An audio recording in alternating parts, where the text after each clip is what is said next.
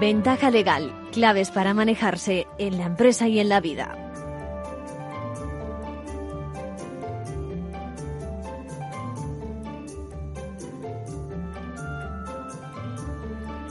Bienvenidos, bienvenidos una vez más al espacio Ventaja Legal que pretende, ya saben, divulgar las preocupaciones del entorno legal que nos transmiten ustedes, que nos transmitís vosotros. Nuestro objetivo, elevar la cultura legal de todos los ciudadanos. Hoy con dos temas como leitmotiv. Estamos en la semana, bueno, semana, el mes, ojalá que el año, para acabar con la violencia de género, familiar, como quieran, siempre violencia, y entre las diferentes manifestaciones de adhesión con los afectados, con las afectadas, destaco la del, ilustre, ilustre Colegio de Procuradores de Madrid. Luego lo escucharemos, algunas palabras sobre el tema y hablaremos con Pilar Azorín, procuradora y vocal del colegio. Y por otra parte atenderemos a una cuestión que me han preguntado en varias ocasiones y yo creo que todavía no hemos tratado. ¿Hasta qué punto somos responsables los diferentes profesionales de la empresa en los casos de cometerse delitos contra la seguridad de los trabajadores? La verdad es que en la calle no está claro, por las preguntas que nos hacéis, cómo se cometen estos delitos, si hay que procurar medios, si solo eso, o también, por ejemplo, velar porque los usen los compañeros, etcétera, etcétera. Además, noticia reciente, no quiero olvidar que ha sido reelegido presidente del notariado José Ángel Martínez Sánchez. Bueno, constituido el nuevo Consejo General del Notariado que representa a los casi 4.000 notarios de España, integrado con los 17 colegios notariales, José Ángel Martínez Sánchez es notario desde agosto del 79, ejerce en Madrid desde el 83 y ha desempeñado diversos cargos corporativos. Además, también es académico de número de la Real Academia de Jurisprudencia y Legislación. Bueno, entre sus eh, objetivos, digamos, eh, como nos eh, manifiesta, el principal el primordial reforzar la fe pública notarial como espacio de libertad y justicia y asiento de los derechos humanos. La función notarial apunta, ha sido siempre al encuentro de la persona a fin de brindar soluciones jurídicas, en especial respecto a los más vulnerables por las razones que sean personales y económicas. Y por otra parte, otro objetivo muy interesante para nuestra emisora, la atención y apoyo a los emprendedores y empresarios, tanto en lo que atañe a la constitución y funcionamiento de las empresas, como en lo atinente a las decisiones que antes o después cumple adoptar en cuanto a su sucesión o traspaso. En esa línea pretende fomentar las encuestas con los sectores empresariales y realizar seminarios sobre estos temas a través de la Fundación eh, Notariado. Enhorabuena, José Ángel Martínez Sánchez. Eh, bueno, vamos a dar paso ahora, si acaso, a otros temas. Tenemos muchos temas de actualidad. Vamos a ordenarlos un poquito. Ventaja legal con Arcadio García Montoro.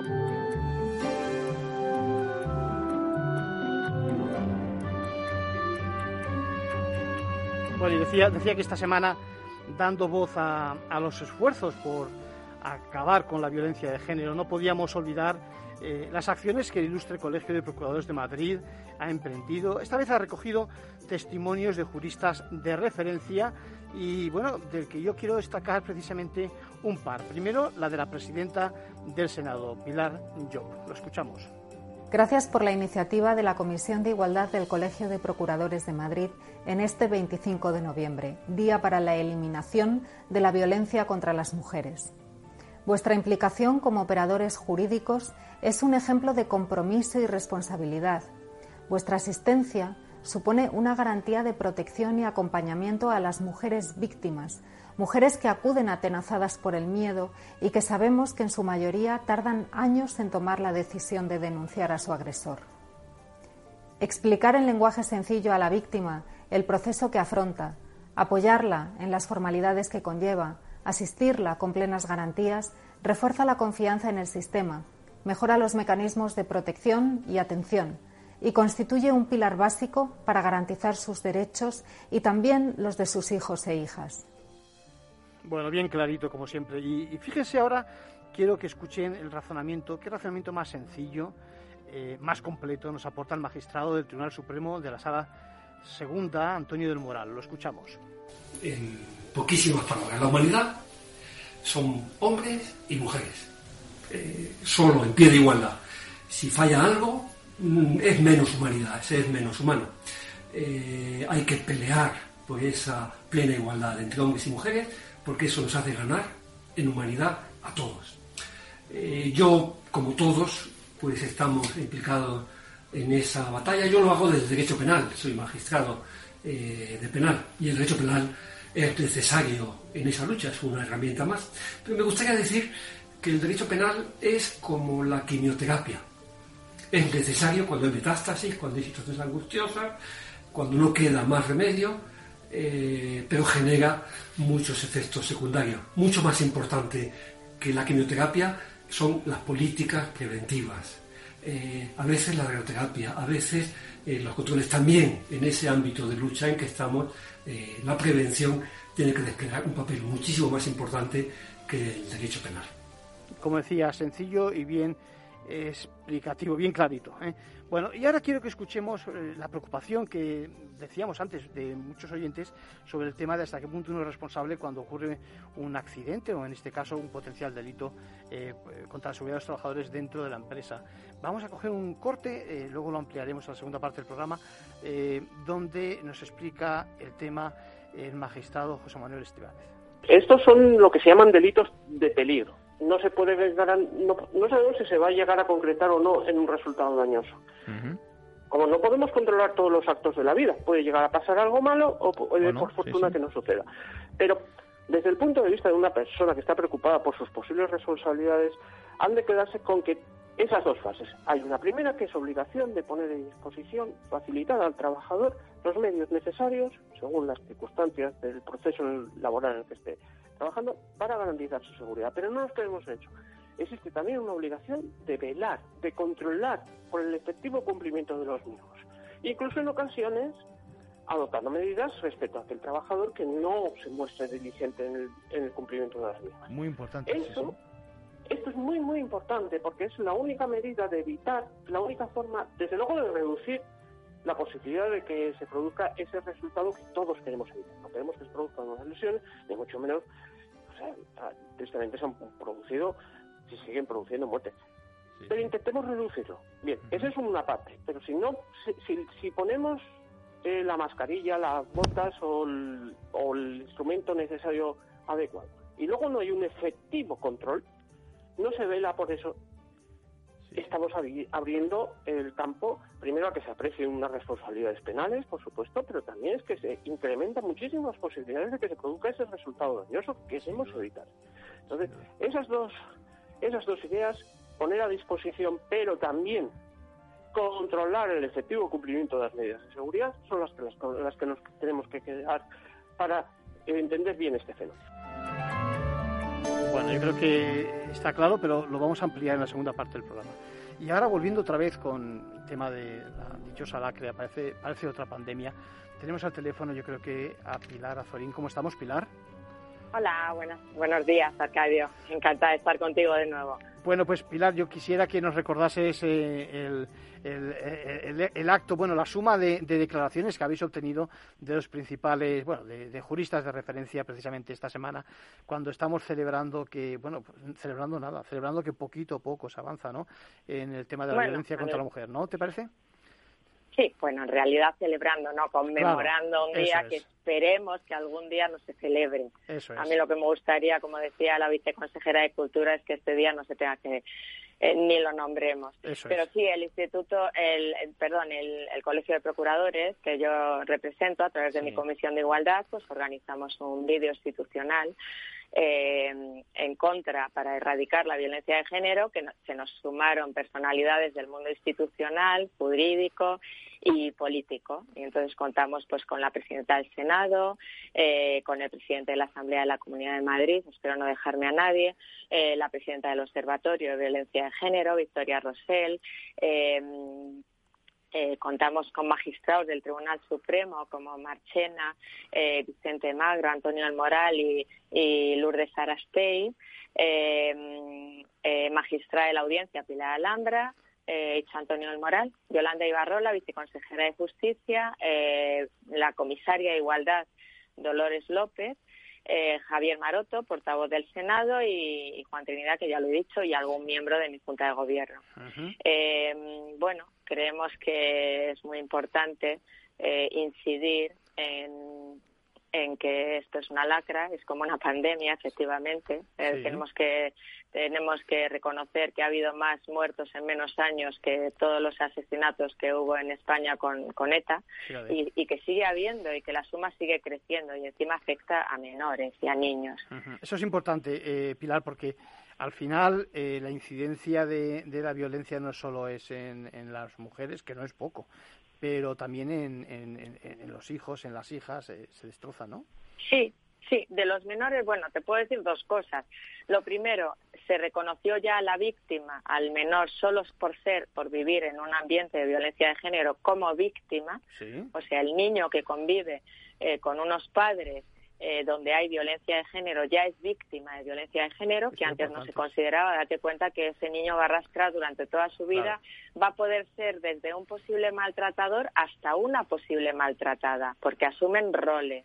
Y entonces eso es terrorífico. Eso es una primera, algo primero que yo te quería decir de los menores, o sea, los menores como víctimas. Te decía, eso, eso, eso hay que explicarlo, Pilar, porque a veces nos quedamos únicamente, que es una barbaridad, con los fallecimientos o con las desgracias de la víctima directa, pero, pero evidentemente al lado hay un montón de, de perjudicados. Claro, no, no, no, por supuesto. Eh, por eso queríamos hablar también de, discapacidad y, de, y de otro tipo de víctimas. Pero los menores son víctimas solo por el hecho de vivir la situación y eso lo arrastran y lo van a arrastrar toda la vida. Da igual que hayan fallecido la madre, que no haya fallecido, que lo haya estado sufriendo toda la vida. Date cuenta que el mayor porcentaje de mujeres fallecidas nunca había denunciado el, el, el, me parece que, no, me parece, no, estoy segura, el, tiempo medio que se, que se tarda en, denunciar a un maltratador son ocho años. Ocho años quiere, es el tiempo medio, quiere decir que hay gente que no lo hace nunca y quiere decir que hay gente que tarda menos. Pero bueno, desde no hacerlo nunca a hacerlo son ocho años. O sea, la gente tiene que saber que todos los operadores jurídicos estamos ahí que tienen que ser valientes, que es muy difícil ser valiente en, en, un caso de estos, pero bueno, que, que, que, que, no hay que callarse, que hay que estar ahí, que hay mil maneras de que, mil aplicaciones, la, la policía tiene una aplicación que se llama Alert Corps, que te la instalas y es totalmente oculta, nadie la ve y, y, puedes alertar.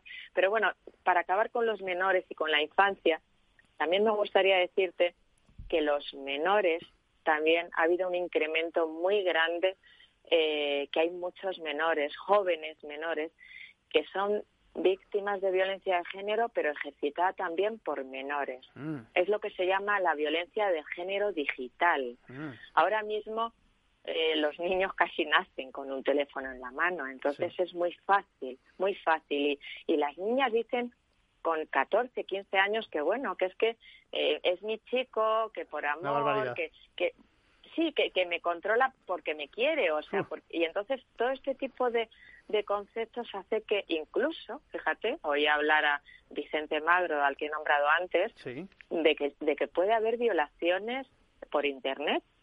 O sea, esto lo conoce muy poco la gente, pero existe. puede haber violaciones por medios telemáticos. Y, a ti, y, Pilar, te iba a decir, y, y, me preocupa mucho en estos, en estos meses que hemos tenido de pandemia, perdona que te interrumpa, eh, ¿cómo, habrá afectado para este tipo de situaciones? Me imagino que se habrá pues incrementado, más ocultación. pues terrible, terrible. La pandemia, eh, aparte de ser una crisis generalizada, ha agrandado mucho las desigualdades sociales y en lo que afecta a las mujeres, niñas y jóvenes, que son el colectivo más vulnerable, pues ha sido eh, ha visto acrecentada la desigualdad durante esta crisis. Eh, date cuenta que los roles no han cambiado nada, aunque han estado hombres y mujeres en casa, se ha demostrado por encuestas que la mujer seguía asumiendo toda la carga de trabajo y que, y que, y que han cambiado muy poquito los roles. La mujer se, ocupaba de teletrabajar y además de atender a la familia y de, y de todo. Y bueno, y cuando ha estado en una situación donde había maltrato, pues la hemos encerrado con el maltratador. Digo, la hemos toda la sociedad. o sea, en el momento que todos estamos confinados, pues ha habido un, momento en que, en que estas mujeres pues eh, han tenido muy pocos medios, muy pocos medios y muy pocas posibilidades de pedir ayuda. Aunque sí que sean aunque sí que se han volcado, te diré, tanto eh, el Instituto de, bueno, toda, desde el Ministerio de Igualdad con todos sus organismos, he visto y me ha encantado ver que en la, tanto la Comunidad de Madrid como el Ayuntamiento de Madrid han puesto un montón de, de organismos y de mecanismos, porque fíjate, solo en Madrid se han alojado en lo que va de año ¿eh? en el área de familias del Ayuntamiento de Madrid 832 mujeres en casas de acogida. Se han alojado cuando el año pasado fueron 450 con lo cual... Y demuestra un esfuerzo por parte de la mujer de dar ese paso y vamos, ímprobo. Es, ¿eh? Eh, bueno, y, de, y de, fíjate en qué momento, cuando has estado confinada con tu maltratador, has podido. Es verdad que ha habido menos denuncias. Las denuncias han disminuido como un 14%, porque no se podía ir a denunciar. Claro, claro. Claro, pero sin embargo se ha, se ha, registrado un notable aumento de la actividad de los servicios, tanto telefónicos, telemáticos y de email. Bien. Eso es lo que hay que celebrar, eso es lo que hay que celebrar, que digo yo, es decir, que, que las autoridades están ayudando, poniendo cauces y que se están utilizando, evidentemente, ¿no? Sí, sí. Sí, sí, sí, sí, Yo me he quedado, vamos, estudiando para esta entrevista, aunque yo más o menos sigo muy de cerca. Te lo sabes todo, perdona. Sí. sí, sí, sí. Sí, sí. sí me, lo, me lo sé, pero, pero me ha alegrado saber que en Madrid se está apostando tan fuerte por, y, va a haber un incremento de un 75%, nada menos, de recursos este año para el 2021 en todo esto que te he estado contando de, aumentar las plazas para la acogida de las mujeres maltratadas. Y cambiando, cambiando el paso, Pilar, también hay que hablar de los mayores. Porque, hay que hablar de los mayores y de los discapacitados. Claro, porque son dos colectivos Sí, que tenemos olvidados, parece, ¿no? Y que, tenemos olvidados, sí, sí, sí, sí, sí, injustamente olvidados. Mira, en, las parejas mayores, eh, en la violencia con los mayores hay cuatro características y te las cuento muy rápido. Ah, fíjate. Que la larga duración en el tiempo de la relación, sí. la utilización de edad como herramienta de daño, el inicio de la relación cuando no había conciencia de género. Esto es importante, claro. Y la normalización de la baja intensidad de la violencia. O sea, mm. como es maltrato, pues a lo mejor psicológico, tal, pues es como que le da, como decía la consejera de justicia, es que le da mala vida. No, no, no, la está maltratando. Entonces, ¿qué pasa? Que todas estas señoras de más de 65, 70 años, pues muchas veces tienen vergüenza, o sea, lo sufren pues por estas cuatro eh, mm, especificidades, eh, cuatro características específicas que te he dicho, pero ¿Cómo podemos salir de esta? Pues mira, los hijos y hijas mayores, en el ámbito sanitario es fundamental, pero todo esto hay que educar al médico de familia, la atención sociosanitaria, eh, los grupos lúdicos donde se apuntan los mayores de memoria, las clases de mayores que abundan. Yo tengo una hermana que es profesora de mayores, pues ahí incidir, hay que mi palabra mágica para todo esto es la educación. La educación es básica, pero también para mayores. O sea, no hay que olvidarse que los mayores también pueden aprender y pueden cambiar roles. Entonces... Y, sobre todo, como decías, con ese histórico que parece que tienen que aguantarlo todo, ¿no? Es decir, que ha cambiado la sociedad en ese sentido.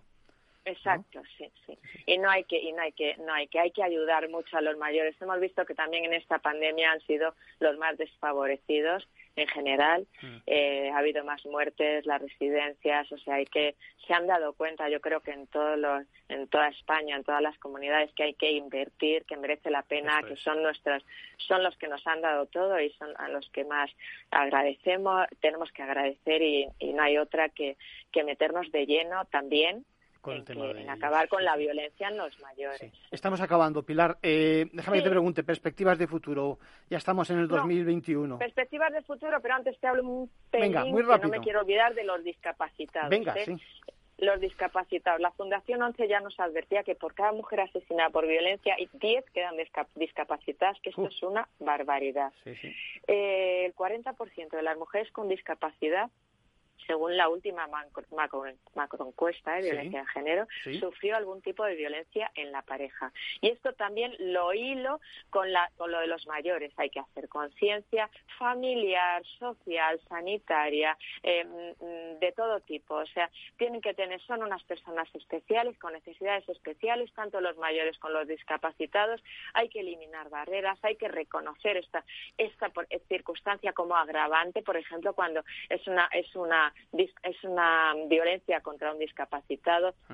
Y todo esto, pues todo esto lo hilo ya con, tu última pregunta, que son las perspectivas de futuro. Las perspectivas de futuro, hombre, de momento yo las veo muy negras, ¿vale? Ya, muy negras porque pero bueno, pues hay que tener, hay que tener. Sí, hay que tener esperanza y, yo creo que todas, todas estas acciones pues que, estamos acometiendo pues entre todos, ¿no?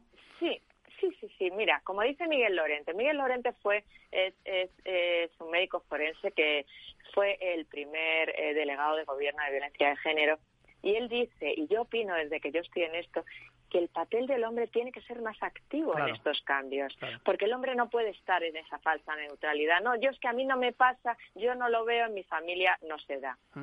Pero no, no, no puede ser. O sea, es que eh, la humanidad la formamos hombres y mujeres, por mitades, y nos tenemos que involucrar todos, pero todos, todos, todos. Entonces, Pilar, la responsabilidad de los hombres es fundamental. Fundamental. Estamos de acuerdo. Pilar, eh, te dejo, el tiempo es oro en la radio. Se nos acaba en nada. En nada te invito a que pues vengas otro día con más calma. Que nos, va la vida en ello, que hace falta más, más formación y más educación. Así me quiero despedir y que gracias. Ah, un abrazo, Pilar. Un abrazo. un abrazo fuerte. Chao, chao.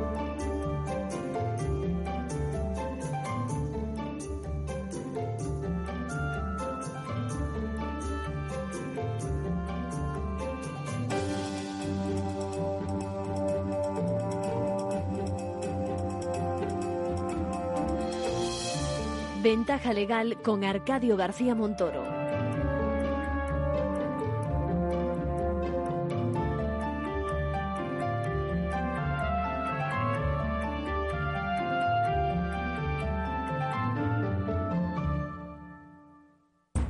¿Qué le diría Cervantes al presidente del gobierno o Voltaire a la oposición?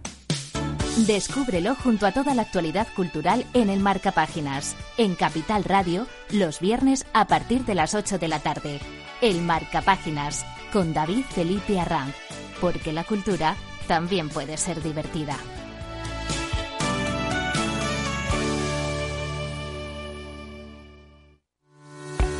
Usamos algoritmos y programas de inteligencia artificial muy complejos para poder ofrecerte un modelo de inversión así de sencillo en Finanbest, solo ganamos si tú ganas primero. Tal cual. Conoce todas las ventajas del Result Investment. Tienes mucho que ganar. Finanbest, tú ganas. Tu radio en Madrid 105.7, Capital Radio. Memorízalo en tu coche.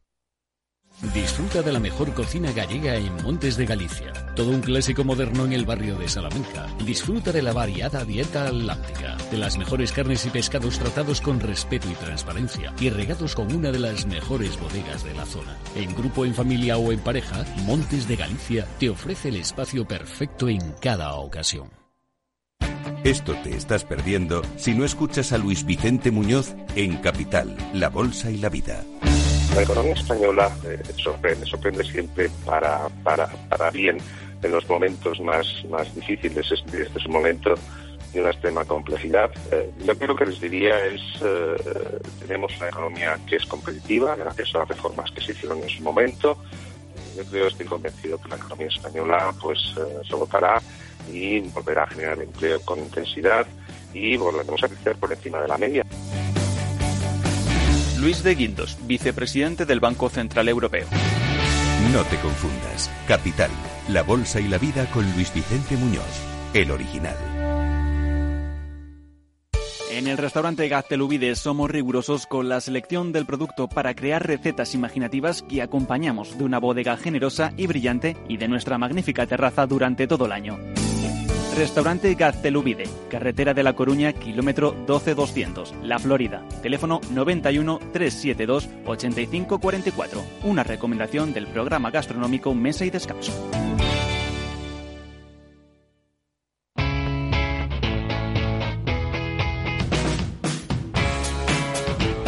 La economía despierta. Capital Radio.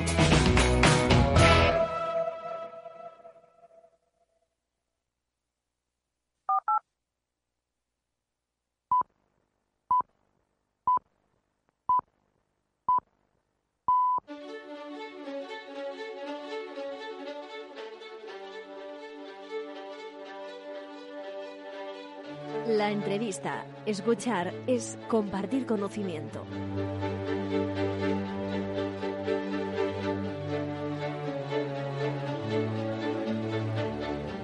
Bueno, en muchas ocasiones hemos tenido en ventaja legal que contestar preguntas de personal de la empresa que está preocupado siempre por su potencial responsabilidad en casos de tener que indemnizar por daños y perjuicios o como consecuencia de la actividad, por ejemplo, de la fábrica en la que uno trabaja o por temas medioambientales o, por ejemplo, si llegan sanciones del ayuntamiento. Bueno, la tónica es siempre igual, no se tiene claro si eh, acabarán siendo los trabajadores, el personal de dirección, eh, bueno, los, cargos intermedios, ellos los que paguen las consecuencias, o dicho de otra forma, de otra forma no se sabe bien dónde empieza y dónde acaba su responsabilidad. Hasta ahora hemos solucionado las preguntas, pero hay un tema que no recuerdo haber tocado y que es el de los delitos contra la seguridad y la salud de los trabajadores. Hoy vamos a verlo con la ayuda de José Manuel Estebanez, juez, persona activa en las redes sociales y que nos deleita con unos apuntes muy prácticos que ha publicado esta semana. ¿Cómo estamos, José Manuel? Muy bien, buenos días. ¿Qué tal estáis vosotros? Pues muy bien. Eh, por Asturias, eh, fenomenal, yo creo, ¿no?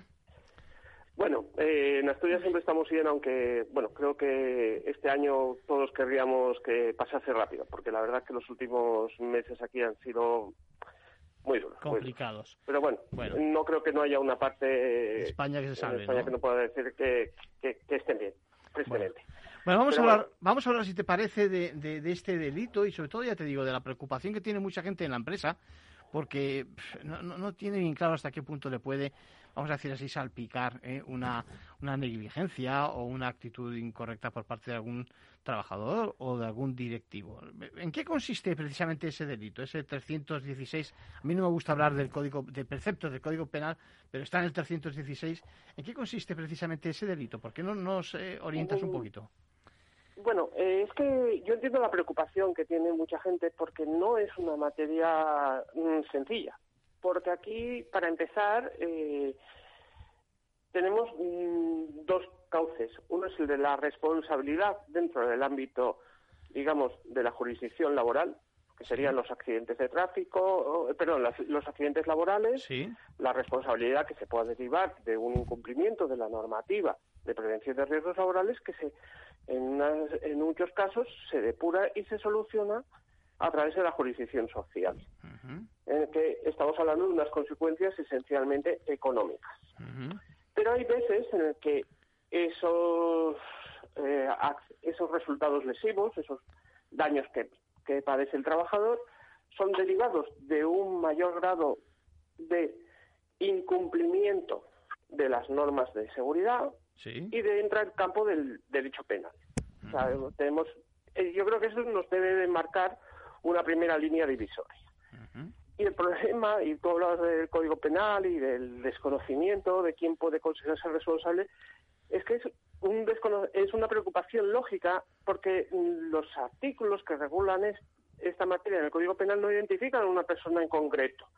No dicen a una persona que tenga tal o cual responsabilidad en concreto, tal o cual titulación profesional, sino que hablan de la persona legalmente obligada en términos generales es el tipo de expresiones que se deben utilizar. Y claro, esto es un concepto tan extenso, tan amplio, en el que la casuística es muy, pues muy extensa. Yo creo que deberíamos ir hablando un poquito de los distintos casos que se puedan producir un poco para iluminar pues eh, aclarar un poco estas dudas de, que pueden tener los oyentes y las personas preocupadas por este tipo de asuntos. Porque, José Manuel, porque realmente eh, desde hace unos años ya la empresa, es decir, la persona jurídica ya puede ser responsable penalmente, eso es un, capítulo que hay que tener en cuenta, pero mm. como tú bien dices, como estamos apuntando, luego a nivel personal es, es, es complicado saber si, por ejemplo, si, si en general, y ya entro en materia, si en general el, personal de administración o el gerente, digamos, de una empresa, de una explotación, ya sin duda lo es, o lo es el que tenía que, pues eso, revisar ese tipo de, tareas para que no se cometieran negligencias o, cuidado, o a veces incluso el propio, vamos a decirlo así, trabajador que no sigue las instrucciones. Sí, sí, ¿no? sí. No, no, de hecho es que precisamente es tan amplia la casuística que se puede plantear que no es fácil dar una solución. Eh, unas ideas rápidas y voy a intentar no ensuciarme mucho y les ruego que me disculpen los oyentes si en algún momento consideran que igual no estoy siendo claro y concreto, pero a modo de, resumen rápido, unas ráfagas. La primera es que, como bien dices, hoy por hoy las personas jurídicas ya tienen una responsabilidad penal, pero esta responsabilidad penal en el caso concreto de este tipo de delitos no les alcanza. Porque los artículos que regulan la responsabilidad penal de las personas jurídicas establecen un catálogo cerrado de delitos.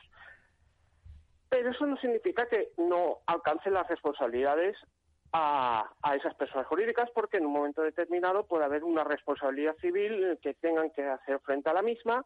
Normalmente las empresas habrán contratado o deberían de haber contratado algún tipo de seguro que cumpliese esa eventual circunstancia, fuese, porque pueden encontrarse que ¿quién puede ser el primer responsable? Pues si vamos a una respuesta genérica, el empresario. ¿Qué es el empresario? si vamos a la, a, la, a la respuesta legal, se supone que es el que tiene el deber de garantizar la seguridad, protección de sus trabajadores. Claro, esto es muy genérico.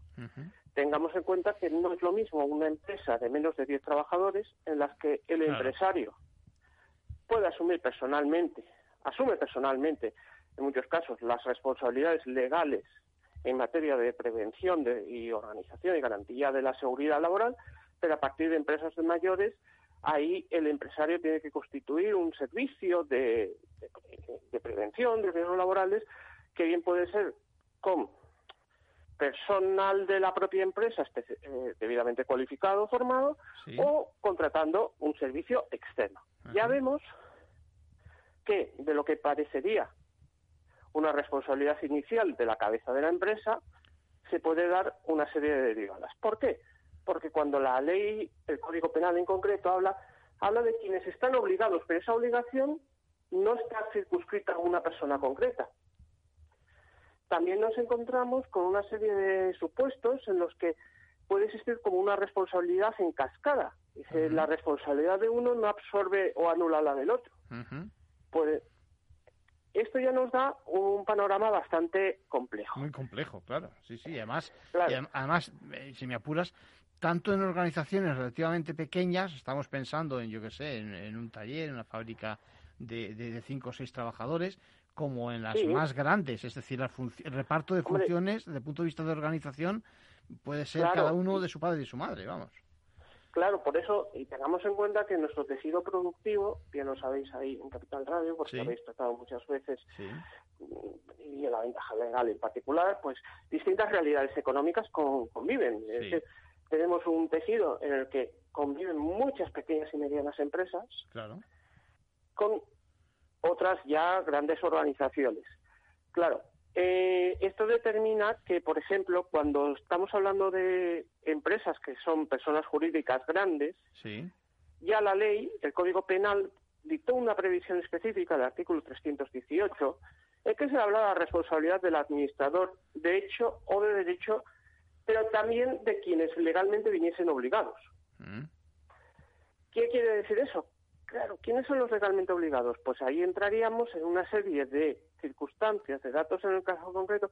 Oiga, el administrador de derecho de una sociedad a veces no interviene en los trabajos, ni cómo se organizan, ni cómo se reparten las, eh, las tareas.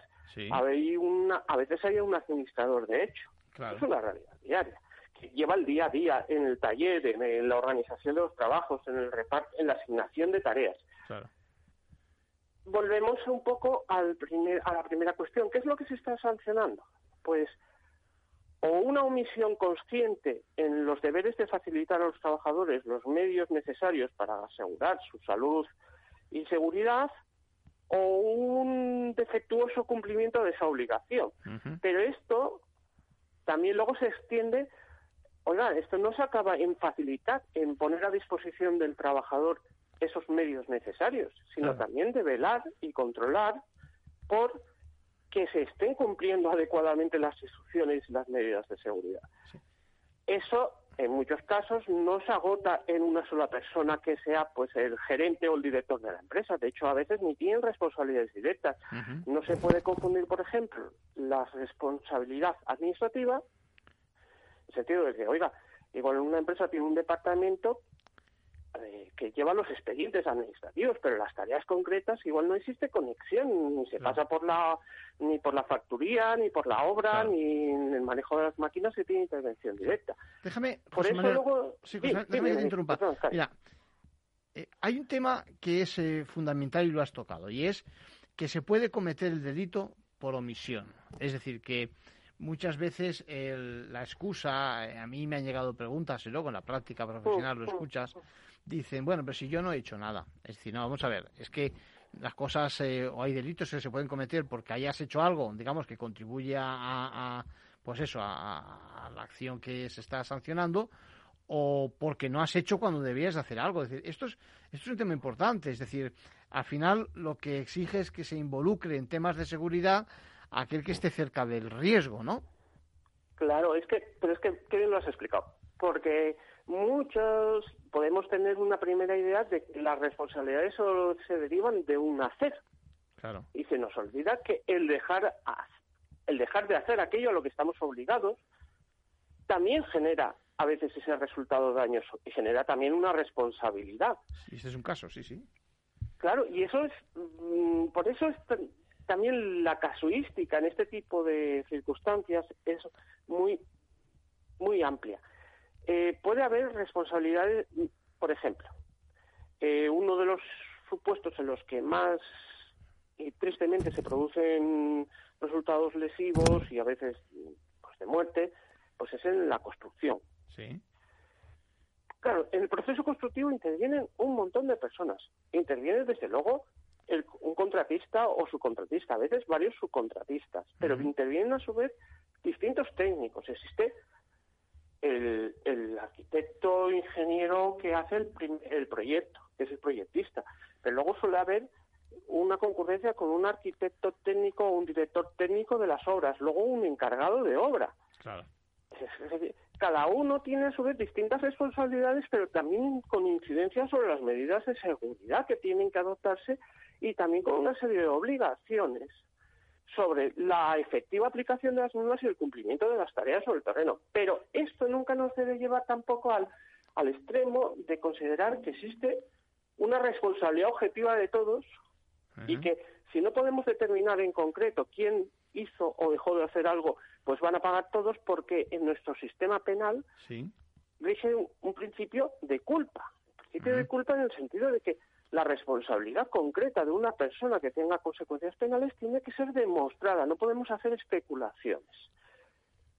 Eso complica todavía más el panorama. Mm. Por eso yo me gustaría la idea de que se quede la gente de que existen una serie de obligaciones, el cumplimiento o el dejar de cumplir esas obligaciones puede tener unas consecuencias lesivas o trágicas, pero deberíamos ir a los detalles del caso concreto.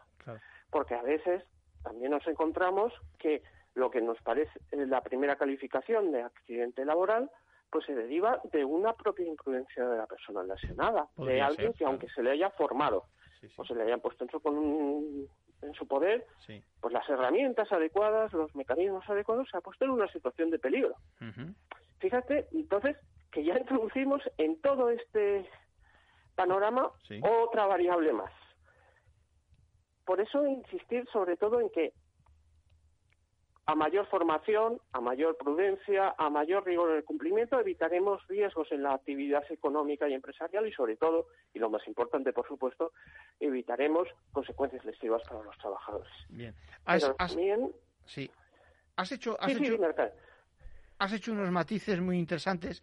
Eh, uno, me quedo con uno, y es la diferencia entre la responsabilidad penal, y la responsabilidad económica. Es decir, podría ocurrir que a alguien no le imputasen eh, pues la comisión del delito, pero sin embargo sí que pudiera estar ahí, digamos, apalancando la responsabilidad eh, económica. Esto, esto es importante que se sepa, ¿no? Porque a veces eh, también, no sé, se, tiene miedo de que, de que le arrastre a uno en, lo que es, digamos, su, su patrimonio personal por una, no sé si imprudencia, eh, que cometa un tercero o una acción culpable que cometa un tercero en, en la empresa.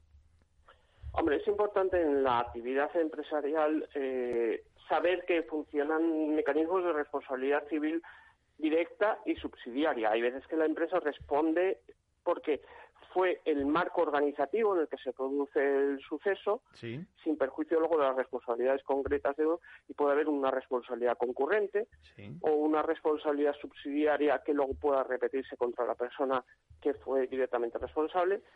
Está pensando en este tipo de organizaciones empresariales en las que estabas hablando, porque la persona jurídica es una, los directivos encargados es otra, el personal técnico es otro, personal técnico con responsabilidades en materia de seguridad es otro y muchas veces el personal responsable, porque es el que organiza directamente el trabajo, es otra persona. Claro. ahí puede haber una concurrencia de responsabilidades, pero luego habrá que ir dilucidando uno por uno. Y también habrá que tener en cuenta que en muchas ocasiones se juega con otro elemento, que es el de los seguros de responsabilidad civil, que cubren este tipo de circunstancias también. Todo ello como ves, es un panorama ciertamente complejo, pero que también se produce en el día a día, es muy, muy habitual. ¿Sabes? Me estoy acordando ahora de, en el entorno en el que vivimos del dichoso virus, eh, me estoy acordando de lo que han sufrido tantos profesionales, eh, incluso del mundo del derecho. El otro día hablábamos con eh, los LAG, los secretarios judiciales, vosotros, magistrados, etcétera, pero no digamos ya, sobre todo, el mundo sanitario, ¿no? cuando no ha recibido la dotación de equipos para hacer esos tratamientos y al final ellos han quedado también infectados y alguno de ellos, por desgracia, ha fallecido o tiene consecuencias graves, ¿no? Ahí el papel, digamos, de la empresa facilitando los equipos es fundamental. Yo creo que es un caso típico de los que estamos comentando, ¿no? Eh, vamos a ver, en el caso concreto de este, no me atrevería porque en este momento no tengo constancia de que haya habido actuaciones penales. Estoy estoy hablando de memoria y tengamos en cuenta de que, porque, bueno, es una materia interesante la que plantear. Estamos hablando de actuaciones, por ejemplo, nuestro sistema sanitario en España esencialmente es público. Y y aunque la contribución de la sanidad privada ha sido también importante en esta crisis, el peso, peso, peso lo ha llevado el sector público. Creo recordar, y estoy hablando de memoria, que ha habido sentencias por demandas de distintos colectivos, ya fuese sindicatos o organizaciones profesionales en algunos en el ámbito de algunos tribunales superiores de justicia en el orden contencioso administrativo, que no en el penal. ¿Por qué en el contencioso administrativo? Porque la relación laboral de la que estamos hablando en la salud pública, en la de funcionarios, y, se, y se ha de sustanciar, salvo que se, se acreditase la existencia de una responsabilidad penal en el ámbito contencioso administrativo. Por eso te decía que yo no tengo conocimiento de que haya existido investigaciones penales en marcha por ese tipo de cosas. Pero sí que ha habido pronunciamientos, efectivamente, condenando a la Administración, aunque se trata de condenas un tanto genéricas, por no haber facilitado Eso es a los sanitarios los medios necesarios en esta situación para protegerse o por lo menos para reducirlo. Eso, es una. De la que no tengo yo conocimiento y que puede que se llegue a producir y supongo que llevará más tiempo, es que en caso concreto del trabajador que ha sufrido una infección o un resultado de muerte, sus familiares en este caso, se planteen las opciones ya sea de interponer querellas penales mm. o bien reclamaciones económico-administrativas, y que eso derive en pronunciamientos de responsabilidad económica de la Administración en el orden contencioso administrativo. Hasta donde yo sé, y, y supuesto, por supuesto, seguro que me faltan datos, sí. hoy por hoy no existen pronunciamientos firmes al respecto, pero sí que se podría dar una situación hipotética, y tristemente, que alguien que se haya infectado en su medio de trabajo no se hubiesen hecho las cosas como tenían que haberse hecho, no se hubiesen facilitado los medios y se hubiese dado una serie de cadenas de circunstancias hmm. que puede, e insisto en el puede porque no estoy afirmando, estoy simplemente especulando, en el que si se considera que no se han cumplido, no, no, no se, no, se, no se cumplieron los mecanismos necesarios para velar y proteger y, por la seguridad de ese trabajador, del mismo modo que en otros ámbitos se sanciona a la empresa y se condena a pagar las indemnizaciones correspondientes, podríamos encontrarnos en los próximos meses, años, eh, con situaciones al respecto. Evidentemente habrá que bajar al caso concreto, analizarlo y acreditarlo, por supuesto. Lo que está claro... Pero eso podría una hipótesis. Hmm. Eso podría ser una hipótesis. Lo que está claro... Insisto que no, no tengo conocimiento de que se hayan trasladado al campo penal. Vale. Lo que está claro, José Manuel, es que eh, la noción de riesgo es fundamental para poder eh, derivar responsabilidades. Y por otra parte, si te no te parece mal eh, la previsión en los casos estos de la sanidad eh, reciente, eh, no sé si ha fallado o, ha quedado desbordada. Es decir, que ha habido un momento en que todos hemos tenido problemas para comprar mascarillas, guantes, etcétera.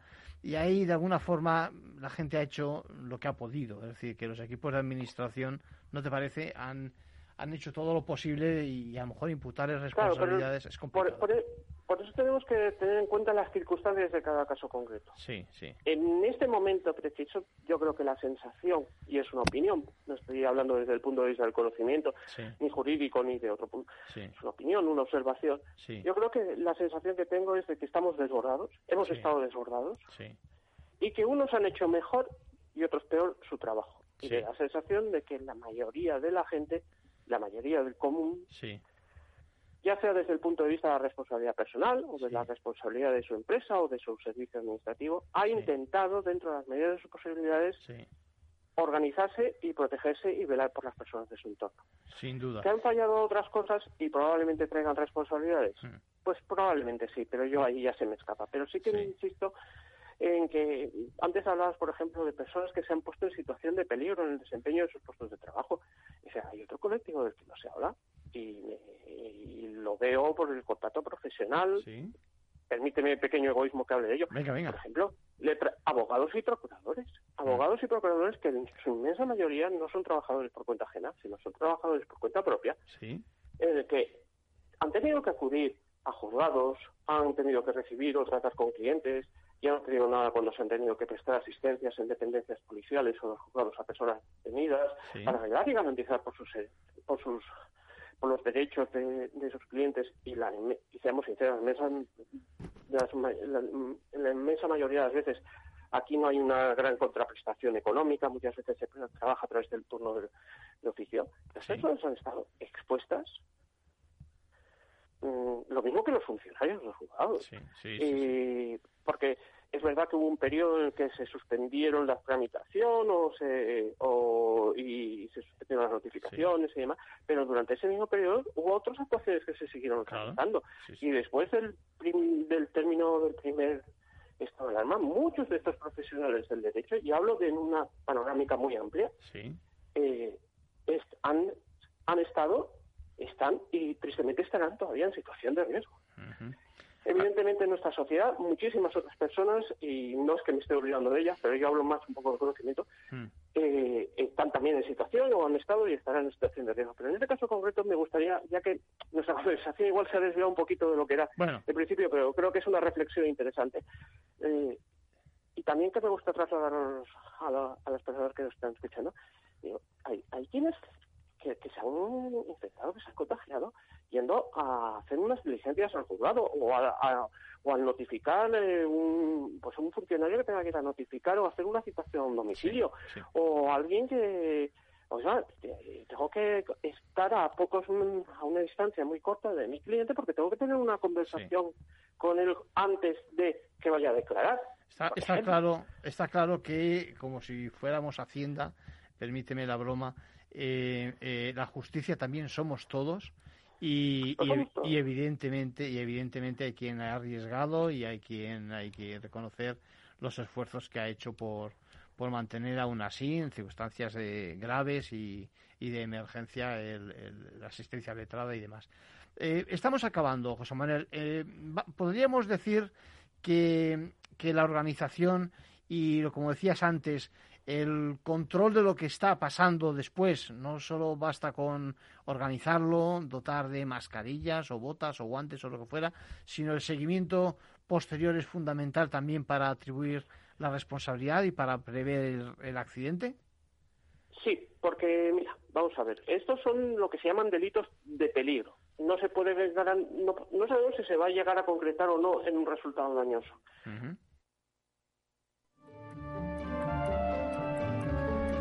Bueno, eh, más cosas. Eh, ¿No tienen ustedes la sensación de que, bueno, de que hay cosas que cada vez más se estropean antes?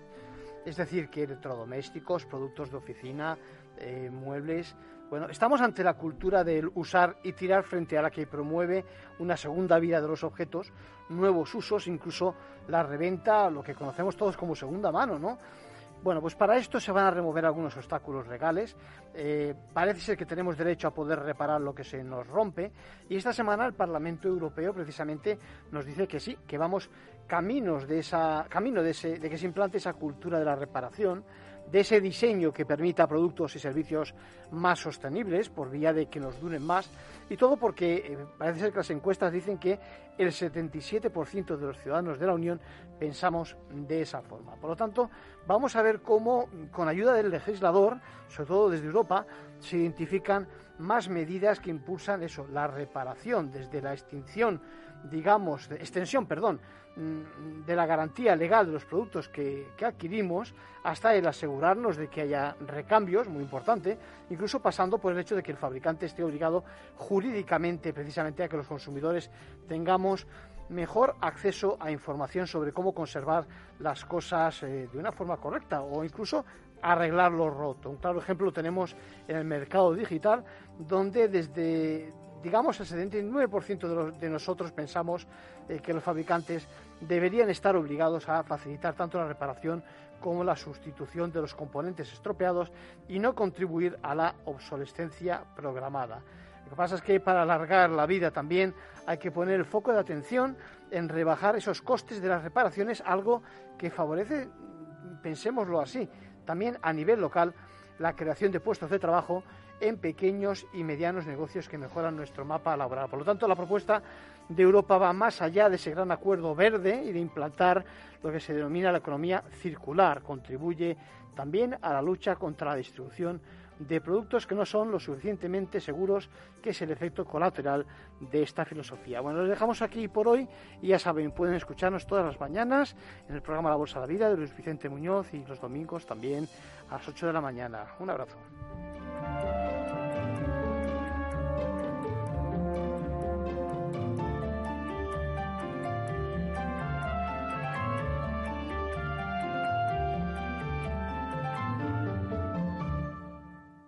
Capital Radio, la genuina radio económica. Escuchas Capital Radio, Madrid 105.7, la radio de los líderes. Gráficas Naciones. Más de 50 años de experiencia en el sector de las artes gráficas. Apostamos por la última tecnología tanto en impresión offset como en digital y gran formato. Realizamos todo tipo de impresión. Tarjetas de visita, folletos, libros, vinilos, decoración y montaje de stands. Más información en el 91 629 2145 o en gráficasnaciones.es. Capital Radio. Aportamos valor. ¿Cómo funciona la línea ICO COVID-19 y dónde tienen que dirigirse los autónomos y empresas? Los autónomos y empresas interesados en acogerse a esta línea deberán dirigirse a cualquiera de las entidades de crédito, establecimientos financieros de crédito, entidades de pago o entidades de dinero electrónico que suscriban con el Instituto de Crédito Oficial los correspondientes contrato marco para participar en la línea de avales. La entidad financiera decidirá sobre la concesión de la correspondiente financiación al cliente de acuerdo con sus procedimientos internos y políticas de concesión y riesgo las entidades financieras no podrán condicionar la aprobación de los préstamos a la contratación por parte del cliente de ningún otro servicio o producto. Los entornos en las grandes ciudades están cambiando y desde Voces para la Movilidad con Chimo Ortega queremos acercar a los protagonistas de las nuevas formas de entender los desplazamientos desde una visión humana e intimista. Cada martes a las ocho y media de la tarde en El Balance, Capital Radio. ERTES, ERES, teletrabajo, conciliación, reforma laboral, horario flexible, temporalidad. Nuestro país tiene una tasa de paro muy elevada y la tasa de temporalidad es también muy alta. Todo ello tiene un elevadísimo coste económico y social que no nos podemos permitir. Las claves de la vuelta del trabajo en Capital Radio.